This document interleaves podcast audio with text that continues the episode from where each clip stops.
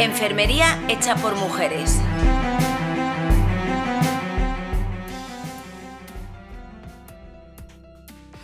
Hola, soy Lorena del Estal y esto es Estal Salud Estudia contigo. Hoy quiero hablarte de una de mis pasiones, la enfermería. Tener pasiones es un gran impulso para la vida, pero yo no siempre lo tuve tan claro. No nací queriendo ser enfermera pero sin embargo de pequeña tenía un escritorio mágico donde escondía algunos de mis sueños. En él guardaba tiritas, jeringas, bebés, libretas, papeles. Quería cuidar, tener hijos y enseñar.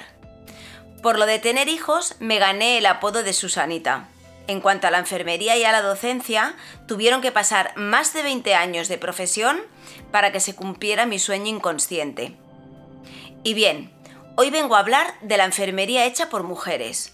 Hoy es lunes, día 8 de marzo, Día de la Mujer Trabajadora, y creo que este día debería celebrarse hasta que no exista una sola mujer obligada a prostituirse, niña obligada a casarse, mujer violada o agredida, o hombre o mujer no respetado por sentirse diferente a como nació, entre otros.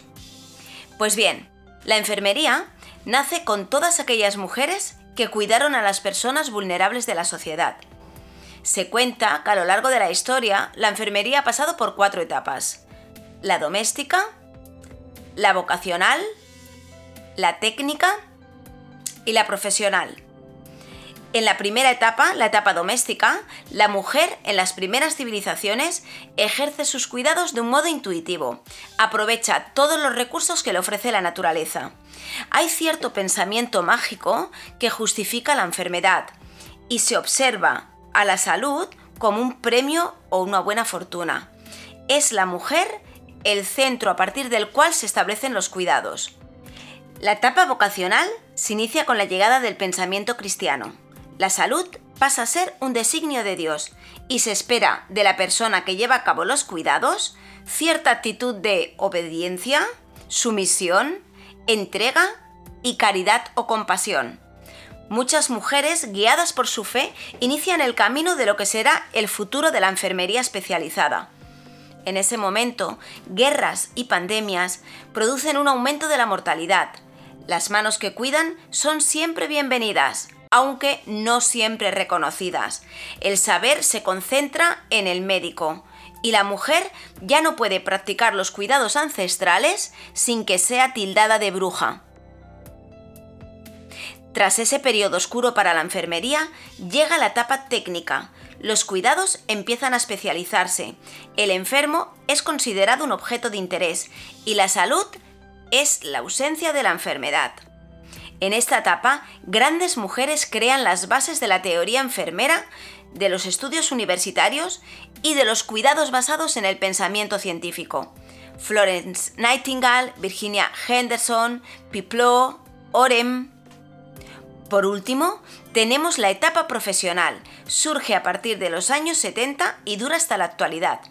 En esta etapa, el diplomado universitario en enfermería forma parte de un equipo interdisciplinar donde el médico, la técnico en cuidados en enfermería, la fisioterapeuta, la terapeuta ocupacional, todos y todas tenemos funciones propias y funciones de colaboración. En la actualidad, los estudios de enfermería se llevan a cabo durante cuatro años. La enfermera tiene acceso al título de doctora a través de la realización de un máster y un trabajo de doctorado.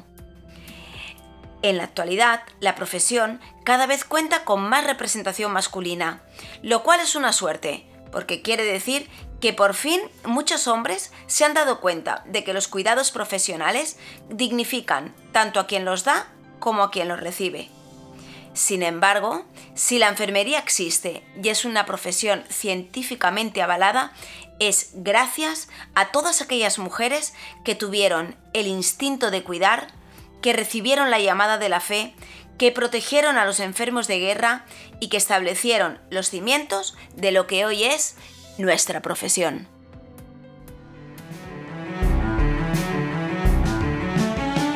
Has escuchado Estal Salud con Lorena del Estal Amigo.